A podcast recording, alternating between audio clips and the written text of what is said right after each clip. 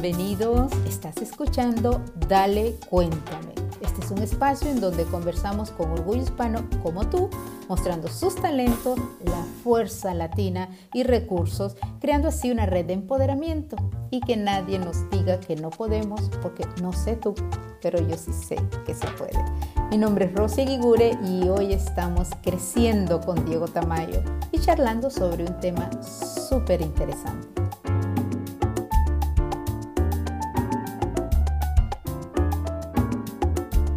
Mira, sí, yo te digo una cosa, Rosy. Todo el mundo piensa que el problema del mundo es un problema político. Y no es así, es un problema espiritual. Si nuestros políticos tuvieran un espíritu más emprendedor, con ganas de ayudar a las personas, sería diferente si todos los que votamos tuviéramos una conciencia más abierta, una conciencia más de ayudarnos a todos, sin discriminaciones, votaríamos diferente. Pero a veces estamos tan enfocados en solo hacer dinero que nos olvidamos que hay cosas más importantes que el dinero.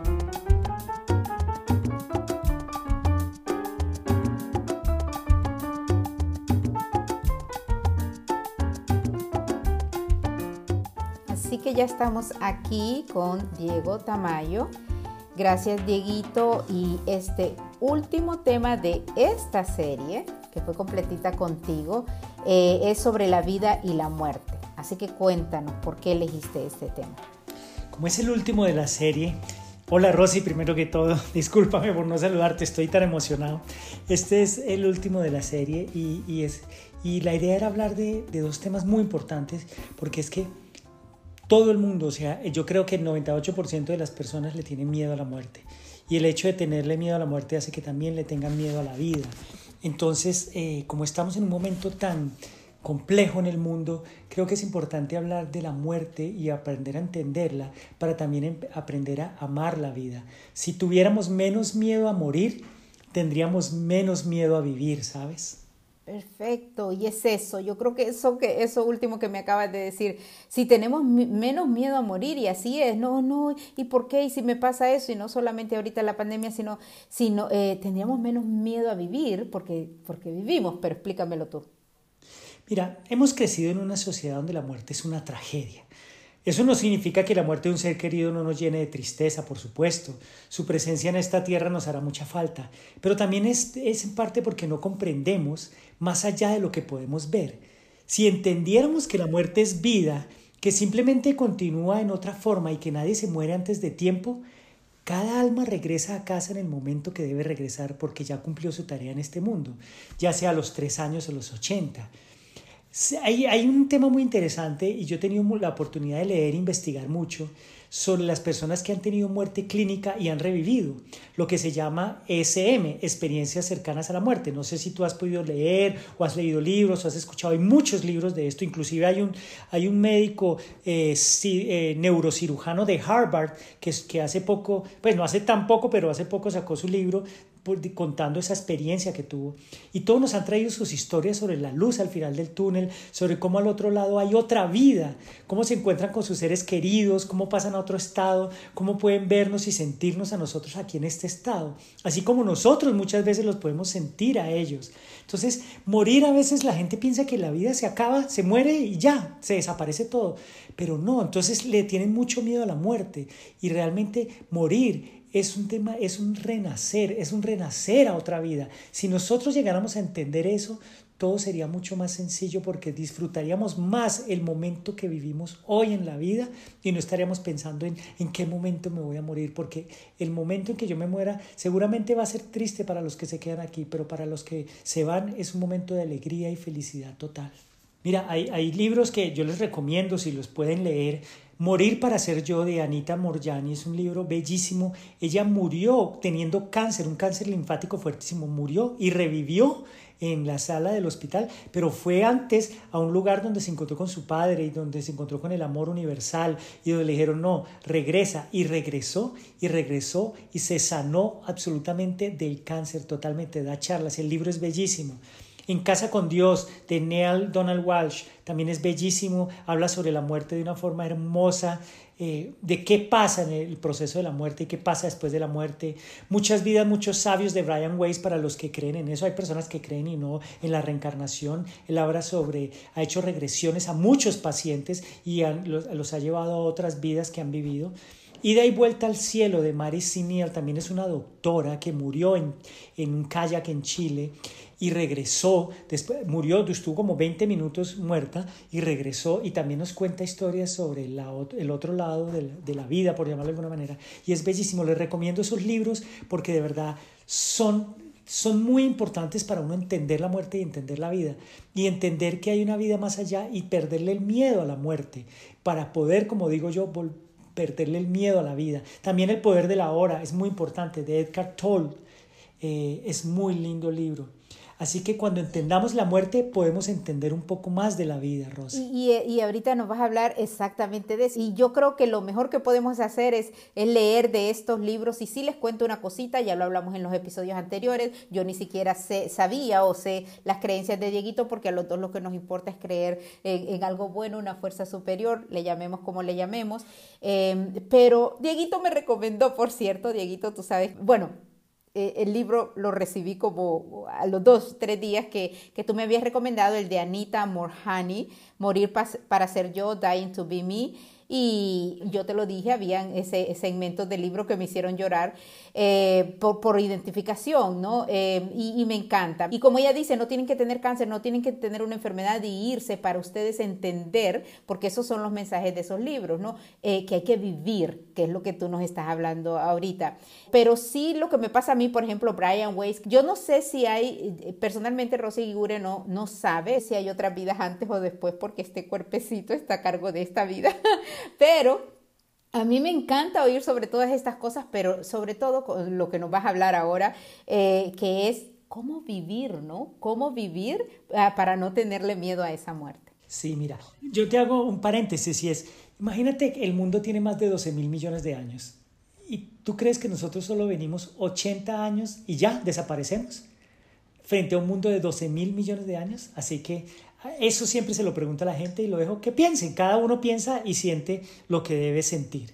Pero imagínate una cosa, imagínate que sales a caminar y entras a un bosque y entrando a ese bosque, que es como tu vida, empiezas a dejar señales en los árboles porque dices, wow, esto es un bosque muy tupido, no sé si encuentre el, el camino de regreso a casa y dejas señales en los árboles, ¿cierto? Ese camino a casa, cuando tú entras al bosque, es la vida. Y ese camino a casa es regresar al encuentro con la divinidad, con Dios, como tú lo quieras llamar, el universo. Entonces, durante ese paso por el bosque y empiezas a regresar a casa y empiezas a ver las señales que pusiste, pero a veces no recuerdas que tú mismo pusiste esas señales que están ahí. Y esas son las cosas que nos suceden en la vida, esas señales. Y de pronto dices, pero ¿por qué me pasa esto, lo otro? Y hasta dices, Dios, ¿por qué me mandas esto? Y las cosas más difíciles las empiezas a ver como castigos. Pero no es así. Son esos mensajes que tú pusiste en los árboles de ese bosque para poder recordar algo, para regresar a casa. Tal vez es el perdón, tal vez la tolerancia, tal vez la paciencia. Esos son los mensajes que dijiste, tengo que vivir esto. Y después no te acuerdas que necesitabas vivir eso para evolucionar. Por supuesto, no todas las señales son difíciles, también hay señales llenas de alegría, donde recuerdas el amor infinito, la compasión, inclusive el perdón, porque el perdón cabe dentro de las cosas buenas, porque no hay nada que te llene más de alegría y de libertad que el perdón. Y lo cierto es que en ese bosque todos los caminos conducen a casa, todos los caminos conducen a Dios, al universo, a la felicidad total. Cada persona marca su camino. Por eso, Rosy, te digo que lo mejor no es juzgar el, o sea, no juzguemos el camino de los demás, más bien, vivamos una vida plena, llena de agradecimiento por lo que estás viviendo, porque cada experiencia trae un propósito que al final te llevan a tu evolución como ser humano. Por eso no juzgues pues el camino que recorre otra persona, no envidies su éxito, no compadezcas su fracaso, puesto que no sabes qué es el éxito o el fracaso en los cálculos de cada alma, de cada ser.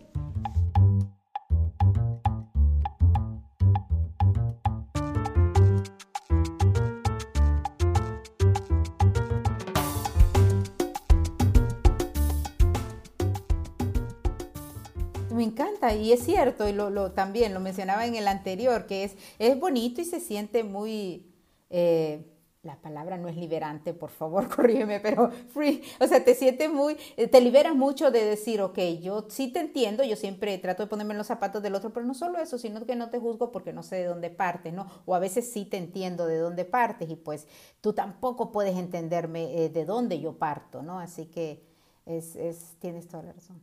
Total, mi Rosy. Además, mira, yo te digo, no llames a algo calamidad ni feliz acontecimiento hasta que decidas o compruebes cómo es utilizado. Ya que, te pregunto, ¿es una calamidad la muerte de uno si con ello salvas la vida de miles? ¿O es una vida feliz, un acontecimiento, es un feliz acontecimiento cuando estás solo provocando dolor? Sin embargo, no juzgues, mantén siempre tu propio criterio y deja que los demás sigan el suyo. Eso es lo más importante para estar tranquilo. Eh, obviamente no significa que debas ignorar una petición de ayuda ni la tendencia de tu alma o de tu corazón a procurar cambiar una circunstancia o una condición determinada o ayudarle a alguien o darle la mano a alguien. Por supuesto, eso es compasión también. Pero sí debes evitar etiquetar a las personas y hacer juicios. Hagas lo que hagas. Para cada circunstancia hay un don y para cada experiencia, recuerda eso, se oculta un tesoro.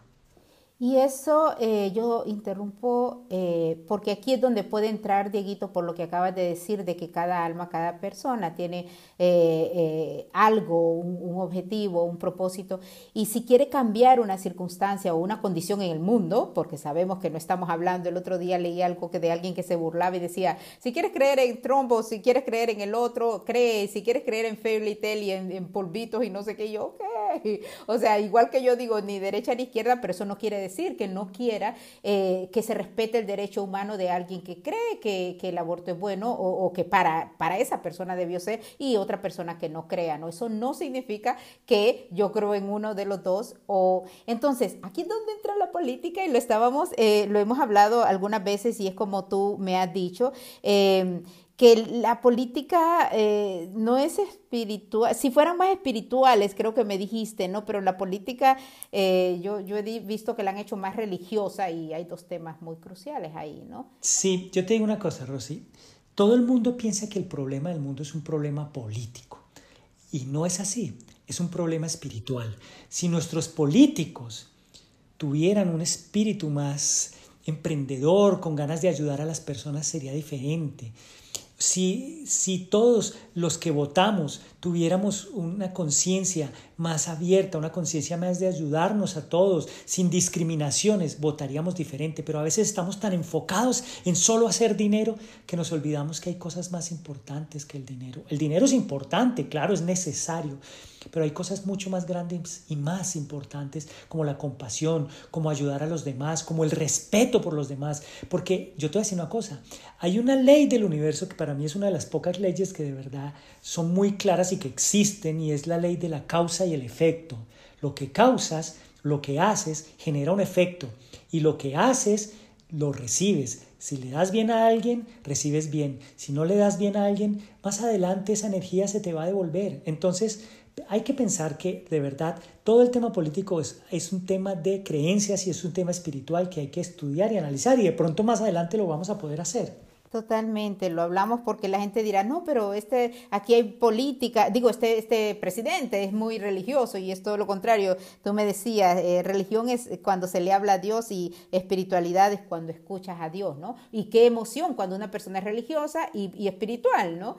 Eh, y entiende muy bien esa espiritualidad. Lo vamos a hablar después definitivamente, Dieguito, pero creo que es como parte de esos conflictos en la vida y que me lo acabas de mencionar, el dinero, que es la otra parte, ¿no? Eh, yo miro, o sea, estamos en la pandemia y esto, y se sigue hablando del dinero y mucho de lo que se reabrió y se está volviendo a cerrar con mucho, es porque había que ese dinero. Y yo, caramba, o sea, le tiene que llegar directamente a la gente, alguien que se le enferme o algo para entender y ponerse a reflexionar que hay cosas muchísimo eh, más importantes, ¿no? Para poder sobrevivir.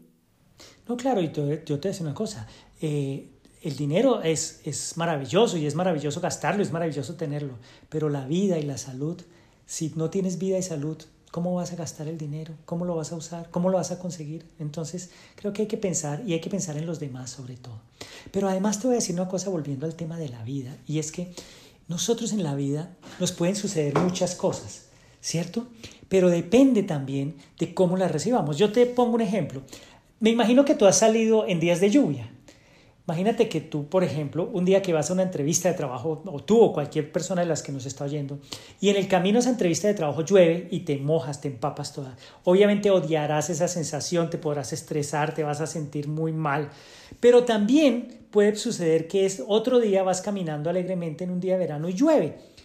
Y ese día saltas en los charcos que hace la lluvia como una niña, te pones feliz.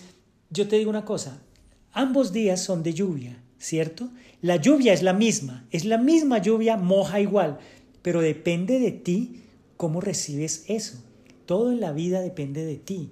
Por eso yo te digo una cosa, y es que si tú, por ejemplo, el día de la entrevista de trabajo, te cayó un aguacero, un chaparrón, como lo quieras decir, te mojaste y llegaste a esa entrevista, en vez de ponerte de mal genio, estresado, llegaste a esa entrevista con la mejor actitud, ¿qué, qué va a pensar el entrevistador?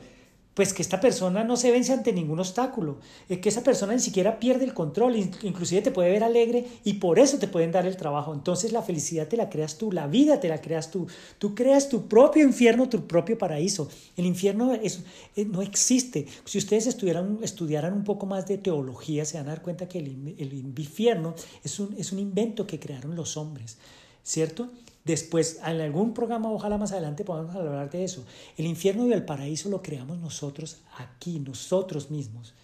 Y el tema es que nos han dicho que vas al paraíso cuando mueras. El asunto es que el paraíso ya está en ti, ya está aquí. Te han dicho que busques la verdad, pero no hay nada que buscar. Que busques la paz, la iluminación. Entonces sales donde los gurús, los libros, los programas de radio, los podcasts como este. Yo te digo, cree o no crees lo que yo te digo. Tú puedes creerlo o no creerlo. Simplemente Deja que entre a tu corazón. Si eso, si lo que yo te digo de verdad te hace vibrar tu corazón, te hace un cierto grado de entendimiento, eh, hazlo, actúa sobre eso que te digo. Y si no lo crees, toma tu propio criterio. Eso es lo lindo de este programa, ¿sabes, Rosy? Y lo agradezco mucho, que aquí cada persona tiene su propio criterio. Aquí no le vamos a obligar a nadie a hacer nada.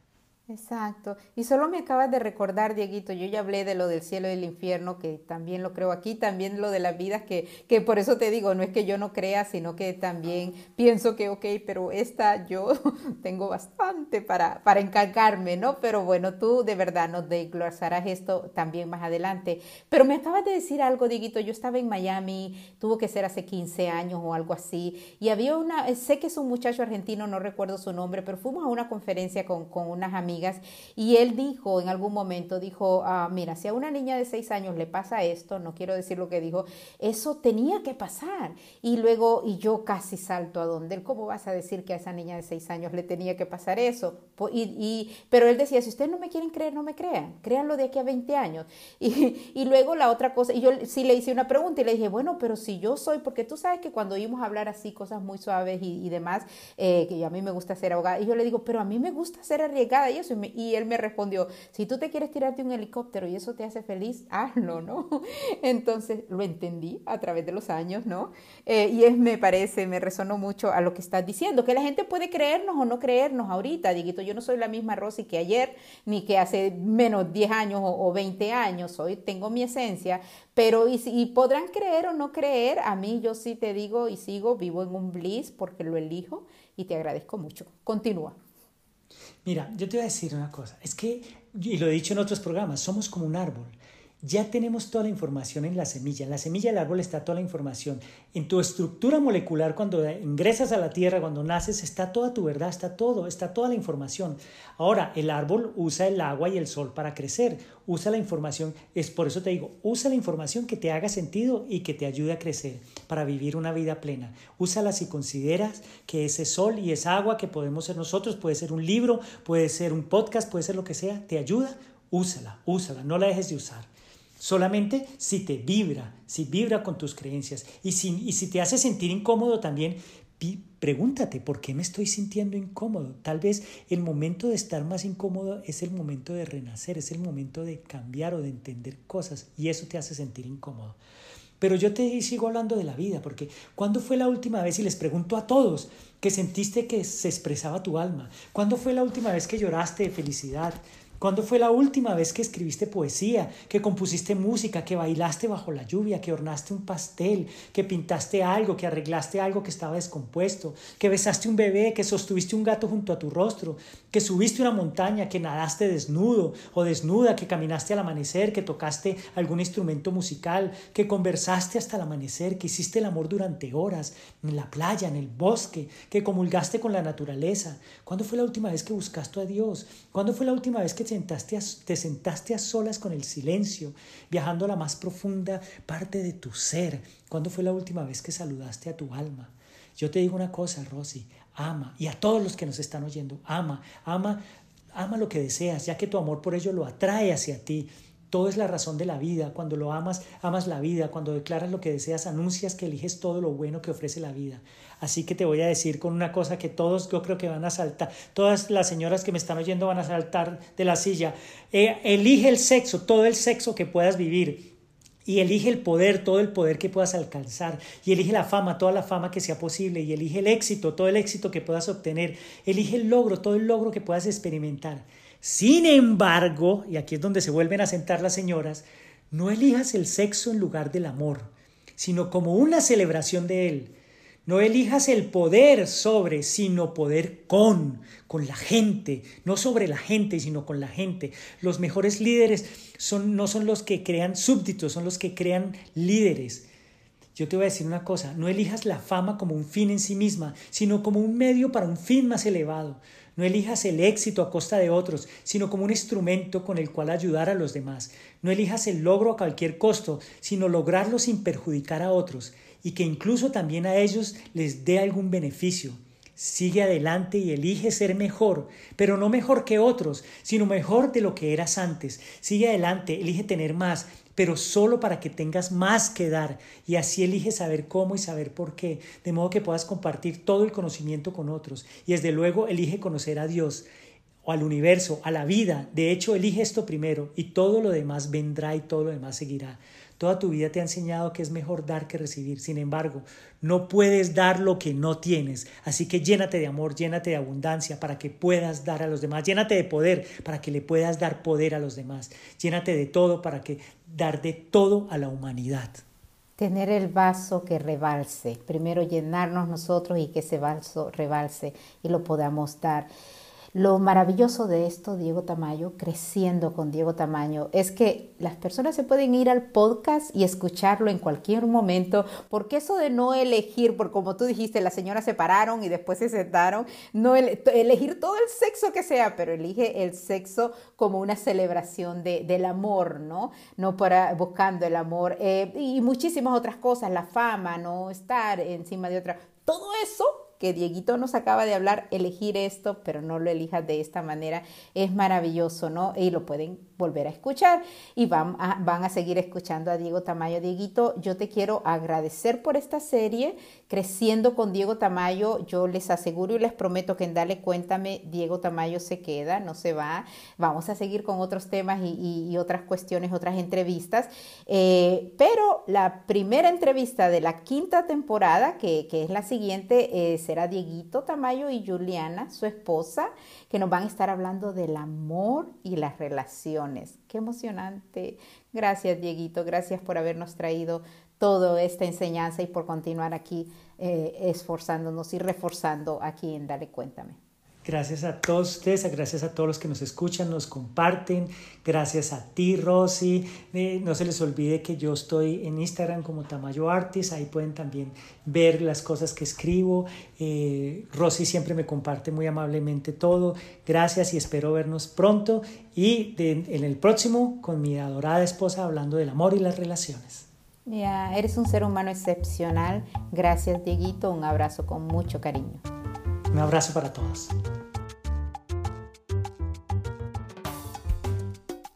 Y gracias a ti también por acompañarnos y unirnos a recordar que somos un orgullo hispano y tenemos una distintiva fuerza latina que siempre nos hace superar obstáculos. El próximo sábado comenzamos la siguiente temporada con nuevas sorpresas aquí en Dale Cuéntame. Búscanos así en Facebook y en Instagram. Yo soy Rosy Ligure. Mil gracias por escuchar y conectarte. Hasta la próxima.